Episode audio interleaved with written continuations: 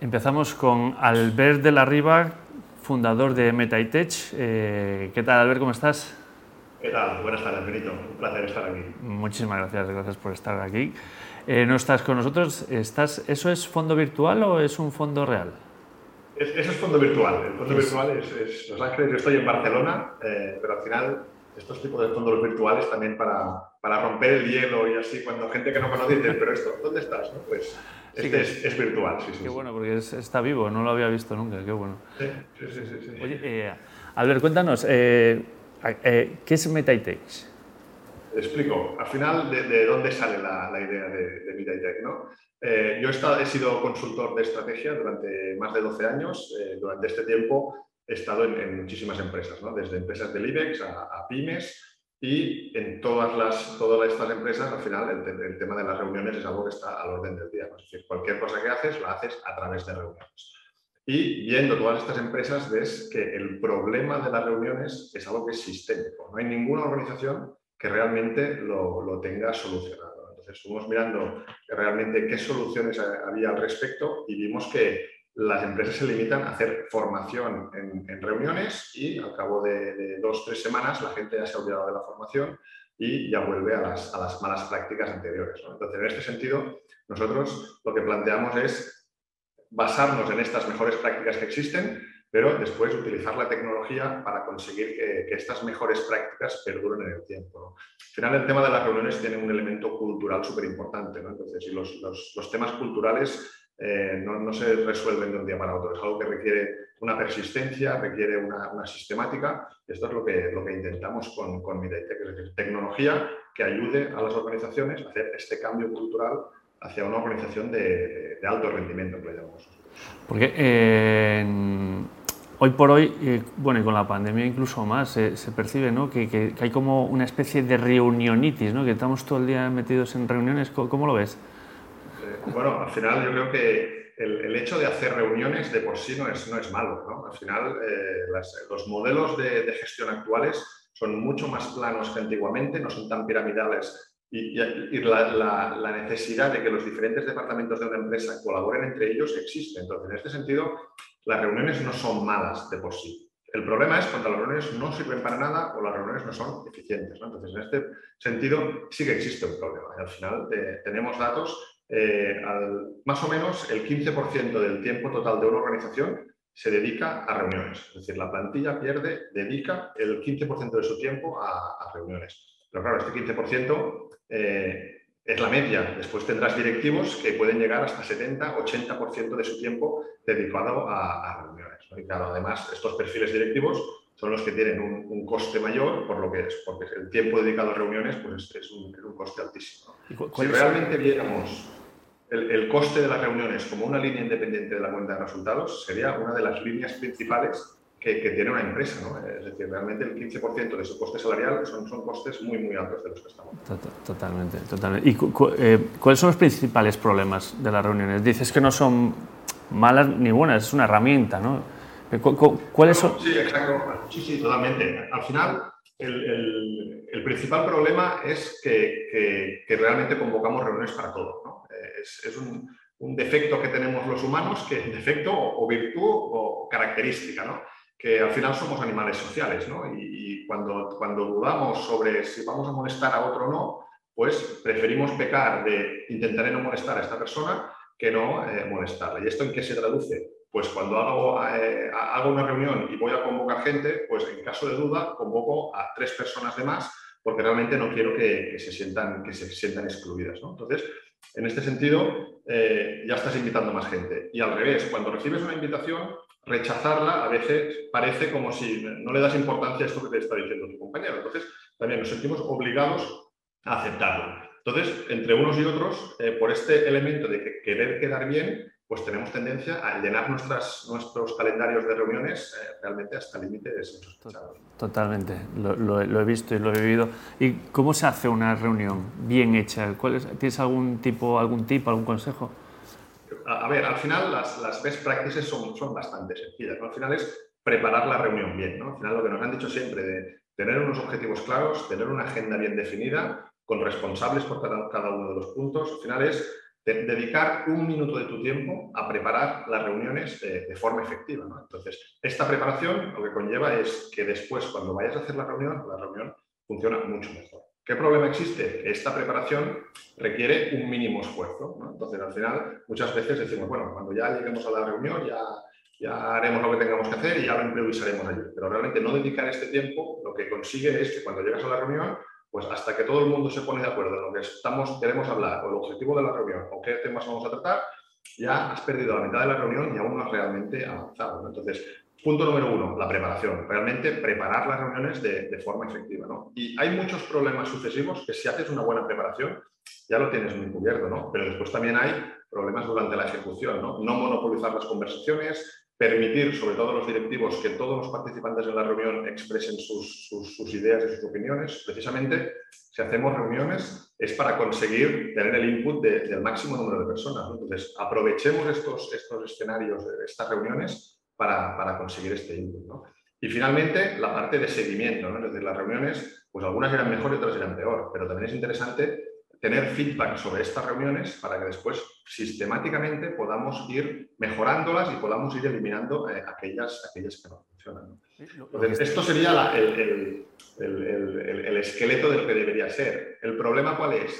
Que la teoría es fácil, pero la práctica es complicada, porque al final conseguir que todo el mundo en una empresa prepare de forma sistemática las reuniones es lo que realmente es, es complicado, porque al final haces esta formación que decíamos, que muchas empresas forman a sus directivos en reuniones efectivas, pero al cabo de tres semanas pues ya no tienen tiempo de preparar la reunión, no se acuerdan, ya no hay objetivos claros y, la cosa se, diluye. Entonces, conseguir esa sistemática para que no prepares una reunión ni dos ni tres, sino que la dinámica sea que no voy a una reunión si esta reunión no tiene unos objetivos claros y una agenda bien definida. Entonces es cuando, entonces aquí ya estamos llegando a los elementos culturales que decíamos, es decir, que la empresa deje de ser eh, una, improvisación, una improvisación en este aspecto y empiece a ser eh, algo realmente profesionalizado, estandarizado y sistemático. Qué bueno. Claro, es que lo que cuentas tampoco, es, mucho de sentido común, ¿no? O sea, tampoco nos estás contando... Y lo, es, complicado, o sea, es difícil de entender que no se lleva a, a, la práctica, ¿no? Pero sí, realmente cuando estás en las empresas dices, es que estas mejores prácticas son bastante evidentes. El problema es la sistemática para conseguir que se hagan. Al final es decir, cómo lo vamos a hacer a nivel empresa para que este cambio de hacerlas, este cambio de mentalidad y, diferente manera de hacer las cosas se implante bien. Al final, estos cambios culturales, lo hemos comentado siempre, son, los más complicados porque tienes que cambiar la manera de pensar de, tu empresa, de todos los trabajadores. Al final, son, cambios que son lentos, son procesos complicados. ¿Puedes darnos alguna pista, algún por dónde tirar? Porque, ¿cómo, lo hacéis desde...? Sí. digamos, nosotros lo, que, lo que... ¿Cómo empezamos con cualquiera de nuestros clientes? Al final tenemos como un proceso de, tres etapas. ¿no? El primero es eh, diagnosticar realmente el estado de las reuniones. Hay muchas empresas que dicen, no, nuestras reuniones son un desastre o hacemos muchas, ¿no? Pero cuando yo les pregunto, vale, ¿pero cuántas hacéis? Uy, muchas. Claro, no, pero ¿cuántas? ¿Cuántas horas a la semana dedicáis de media? Ah, no, no tengo ni idea. Entonces, ostras, hacer un primer ejercicio de entender el punto de partida donde, donde está cada empresa es importantísimo, ¿no? En términos de número de reuniones, pero en términos también cualitativos. Es decir, estas reuniones, ¿cómo de bien cumplen objetivos? ¿Qué problemas tienen estas reuniones? Y después también ver diferencias entre los diferentes departamentos eh, cómo se están comportando las reuniones, porque hay veces que hay departamentos que son efectivos y eficientes en el uso de las reuniones y otros que son un desastre. Entonces, Puedes coger las best practices que tienes en un departamento y llevártelas, llevártelas hacia, hacia el otro, porque realmente ya tienes gente dentro de la casa que, sabe hacer estas cosas. Entonces, esto es el, primer, el primer bloque, lo que es el, diagnóstico. Entonces, hay gente que, lo tiene muy claro y dice, no, no, yo no quiero diagnóstico, yo creo que realmente empieces eh, y, me, y, me, pongas la tecnología. Entonces, ¿qué decimos nosotros? La tecnología por sí sola tampoco soluciona nada. Al final, la tecnología, eh, especialmente la nuestra, lo que hace es ayudar en el cambio cultural que estábamos diciendo. Entonces, este cambio cultural tiene que ir asociado a, primero, que la gente sepa exactamente lo que, tenga, lo que tiene que hacer. Al final, es decir, esto que estábamos comentando, que todo parece muy obvio, es obvio.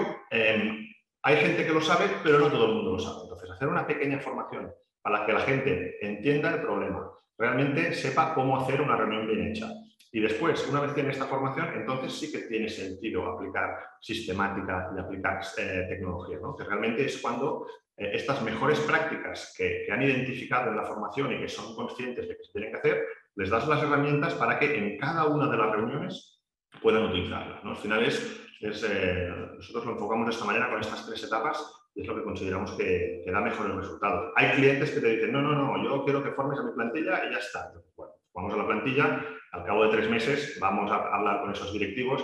Ostras, sí, al principio muy bien y al final se nos ha aguado un poco el tema. Hay gente que solo, no, no, yo la tecnología, el resto ya está. La tecnología, si no tiene una base de saber cómo hacer las cosas, pues también necesita este, este elemento de formación, de comunicación cultural que es, que es necesario. Entonces, desde el punto de vista de, proceso que utilizamos nosotros, es, es principalmente esto. Qué, bueno. Oye, y, eh, ¿cómo, best practice, las mejores empresas en este sentido, eh, ¿tienes alguna referencia? bueno, aquí al final las, las grandes empresas tecnológicas de, de, Estados Unidos pues, pues sirven de, ejemplo para, para varias cosas. En algunos aspectos no son un buen ejemplo, pero siempre puedes sacar eh, cosas interesantes de, ellas. Entonces, un ejemplo es en, Amazon, eh, realmente tienen una metodología que la preparación de la reunión es un documento escrito donde al empezar la reunión no se empieza discutiendo, se empieza con todos los participantes leyendo el documento en silencio. Porque al final es decir, no voy a esperar que la gente se lo haya leído o no, o algunos se lo habrán mirado más en detalle. Entonces, para asegurar que realmente todo el mundo está en la misma página, tienen unos memorandos hechos para cada una de las reuniones. la reunión, antes de empezar la reunión, se lee el memorando y ponen las bases sobre lo que, lo, que, lo que se tiene que discutir con los objetivos claros. Es una manera de, conseguir. Esto, Amazon, ¿no? Bezos. Eh, en Apple, eh, Steve Jobs también era partidario de hacer reuniones muy, muy reducidas, ¿no? Realmente. Eh, y, se, le, se, le, se, le, ha visto que en algunas reuniones donde consideraba que había gente que no tenía que estar, pues a media reunión decía, perdona, tú no necesitas que estés, ya te puedes ir, ¿sabes? Que este, este animal social que tenemos dentro nos, nos hace muy difícil hacer esto, pero realmente hay gente que, que, si ya ha hecho su aportación en la reunión y no tiene que estar, pues no perdamos el tiempo de esa persona. Entonces, ser capaces de, de decir estas cosas, pues, pues siempre, es, siempre es positivo, ¿no? Siempre es, eh, ayuda a lo que es la, la, eficiencia y la efectividad de, de la empresa en general. Me, me, estás levantando curiosidad de saber cómo utilizar la tecnología. Después una pista. sí, no, no, al final nuestra tecnología lo que permite es, tú ves tu calendario, entonces lo que tienes que ver es que las reuniones a futuro que tengo tienen que estar preparadas. Si tú eres el organizador, esa reunión necesita un objetivo y unos puntos de la agenda. Y esto que parece tan fácil, a veces no lo es tanto, porque, no sé, típica reunión de seguimiento de proyecto. Es decir, bueno, tenemos la reunión quincenal del seguimiento del proyecto eh, lo que sea, ¿no? Eh, bueno, pues ¿cuál es el objetivo de la reunión? Ver cómo va el proyecto, ¿no? Para ver cómo va el proyecto necesito una reunión o puedo enviar un mail. Ah, no, es que realmente no es ver cómo va el proyecto, sino es identificar si hay algún, algún bloqueante que nos impide avanzar. O no, eh, lo que quiero es tener feedback sobre una iniciativa que quiero lanzar de no sé qué. Entonces ya empezamos a definir un poco mejor el objetivo. No es ver el avance del proyecto, es identificar stoppers y ver eh, novedades en el ámbito de... Entonces, cuando realmente haces el esfuerzo de pensar cuál es el objetivo real de esta reunión, cuál sería el resultado que me, gustaría sacar, es cuando realmente eh, el, ejercicio funciona. Entonces, nosotros lo que hacemos es eh, dar las herramientas a los trabajadores para que tengan claro las reuniones que lo que van a hacer, es decir, yo entro en una reunión y puedo ver el organizador de la reunión lo que ha preparado, los objetivos que hay y los temas que vamos a tratar, y las reuniones que convoco yo, pues yo soy el responsable de definir objetivos, de definir, de definir los puntos de la agenda, los responsables, y esto en, lo que es la, preparación. Y después, durante la ejecución de la reunión, lo que tenemos es lo que le llamamos un, asistente, que al final es eh, un controlador de tiempos para que realmente eh, seas consciente del tiempo que estás dedicando a cada uno de los temas puedas definir los objetivos, eh, los, perdón, los, los próximos pasos que se definen para, para de esa reunión con un responsable, con una fecha, para evitar el típico de lo que decíamos, dentro de 15 días hacemos otra reunión. Bueno, es que dijimos que tú harías, ah, no, pero yo entendí que tal, ah, no, pero el otro, no, al final lo, lo pones por escrito en una plataforma común para todo el mundo y eso es eh, la, la, fuente de la verdad en, en las reuniones, ¿no? De manera que vas a la reunión de hace 15 días, vale, quedamos con esto, esto y esto, esto lo haría fulanito para tal fecha, esto menganito para tal otra, y ya está. Ya. Entonces, clarificas lo que son los, los resultados. Y por último, lo que también tenemos es en el momento en que estamos integrados en los calendarios, tenemos métricas sobre el número de reuniones que, hace la empresa. Desde un punto de vista individual, tú puedes ver el tiempo que dedicas individualmente a reuniones, la efectividad de estas reuniones, la evolución en el tiempo, pero también desde un punto de vista agregado. La empresa puede ver cuánto tiempo están dedicando sus empleados y los euros que le está costando. Al final, realmente, cuando hay algunos clientes que cuando ven realmente el dinero que sale, dicen, pero, pero no puede ser, esto, esto está mal seguro. no está mal, es que a la que sumas la cantidad bestial de horas que dedican con los salarios medios de los directivos, que son los que más tiempo están, los números que salen de, horas, de, euros dedicados a reuniones es escandaloso. Entonces, realmente es cuando a veces hacen el clic de decir, ostras, estamos gastando muchísimo dinero en esto y nadie lo está, lo está controlando o nadie lo está eh, como línea de coste es una cosa que está hundida en, recursos humanos, en, la parte de salarios, cuando realmente podríamos hacer una gestión mucho, mucho más proactiva. Y esto entrando únicamente en la parte de, coste de euros, ¿no? digamos, pero que al final las reuniones, el hecho de que no funcionen bien, también tienen otros, otros problemas. ¿no? Al final es las reuniones inefectivas, la, sensación de pérdida de tiempo en reuniones es uno de los principales causantes del, del burnout de los, de los trabajadores, ¿no? de, realmente estar hasta, hasta el gorro de la empresa porque tienen la sensación de que están perdiendo su tiempo. Entonces, eh, otro, otro problema que tienen las organizaciones que tienen mal las reuniones son mucho más lentas ejecutando cualquier decisión. ¿no? Cuando tú tienes una empresa en que las reuniones realmente funcionan bien, toman decisiones y estas cosas se mueven rápido, esa empresa avanza muchísimo más rápido que otra que realmente eh, las reuniones son un desastre. Entonces, eso también lo vemos en términos de, cómo evolucionan las, métricas de las reuniones y las valoraciones de los directivos en términos de capacidad de respuesta de la empresa para dar respuesta a los, a los cambios en el entorno. Y esto, bueno, cada vez tiene más relevancia, no ser capaz de movernos de forma ágil y, de forma rápida con lo que pasa en nuestro entorno. Totalmente, totalmente de acuerdo, Albert. Oye, y me están dando el toque del tiempo. Última pregunta, Albert. ¿Cómo decidimos si es necesario o no organizar una reunión? Pues aquí hay, hay, un, artículo de Harvard que, lo explica bastante bien y al final es, un proceso que es, son tres etapas. Entonces, el punto número uno es, he pensado yo el tema que quiero, eh, es decir, individualmente le he dado una vuelta al tema que quiero discutir. Porque muchas veces, cuando tengo una duda de algo, hacemos una reunión y aún no he ni pensado lo que, lo que, tengo que hacer o, pues primero, este trabajo de, eh, individual. ¿no? Entonces, una vez he determinado que, vale, yo ya lo tengo bien pensado y sí, para esto eh, creo que, necesito una reunión, un, input de, otros, de otros trabajadores. Entonces, eh, determino que existe este input y el tercer paso sería, este input que me dan estos compañeros, eh, ¿es realmente necesario que sea en tiempo real? Porque muchas veces el mail también lo tenemos muy mal, muy mal considerado, ¿no? Pero hay la, frase típica he estado en reuniones que podrían haber sido un mail. Pues un mail es muchísimo más rápido de hacer y muchísimo más rápido de, consumir, de leer. Entonces, si realmente el input que necesito de, los otros interlocutores no tiene que ser eh, sincronizado, no tiene que ser en tiempo real, una cadena de mails o un chat en el, en el, en el Teams o en el Slack de turno, pues eh, es muchísimo más eficiente. Entonces, para decidir o no, primero, si, si he pensado si he pensado el tema individualmente de forma, de forma correcta, si necesito input externo para realmente dar, dar respuesta a este problema que tengo y tercero, si realmente el input tiene que ser en tiempo real o puedo hacerlo de, forma síncrona. Serían las, las, tres etapas para decidir la hago o, no la hago. Bueno, Alberto, eh, yo me quedo con, con muchas ideas de, de, tu charla. Em, vamos, eh, tienes mucho trabajo por delante. Sí, la verdad, bueno, es la parte buena, ¿no? Hay muchísimas empresas que tienen necesidades, entonces trabajo hay, estoy de acuerdo, trabajo sí, Y creo que los trabajadores te lo agradecerán infinito, porque es, esa sensación, lo que hablabas, ¿no? De, de, desmotivación, de asistir a reuniones que, que, tienes mucho trabajo y de repente tienes que, de repente no, estás constantemente eh, asistiendo, incluso eh, tecleando y, en, esa atención parcial. el tema del multitasking no lo hemos tratado claro, día, que no existe pero también es uno de los grandísimos problemas te, que te obliga a trabajar allí interrumpido, ¿no? con, tu jefe al lado y tal. Sí, sí, sí, es, es un mundo dramático. Eh, Albert, eh, muchísimas gracias por, por, acompañarnos hoy, por darnos estos tips tan necesarios, tan generalistas, ¿no? que, que tan, es, un, es, una, es, un, mal transversal ¿no? que, que nos, Totalmente. Totalmente. Gracias a vosotros, Benito, ha sido un placer. Ok, gracias, gracias Albert. Hasta luego. Hablamos. Venga, hasta luego, Albert. Chao.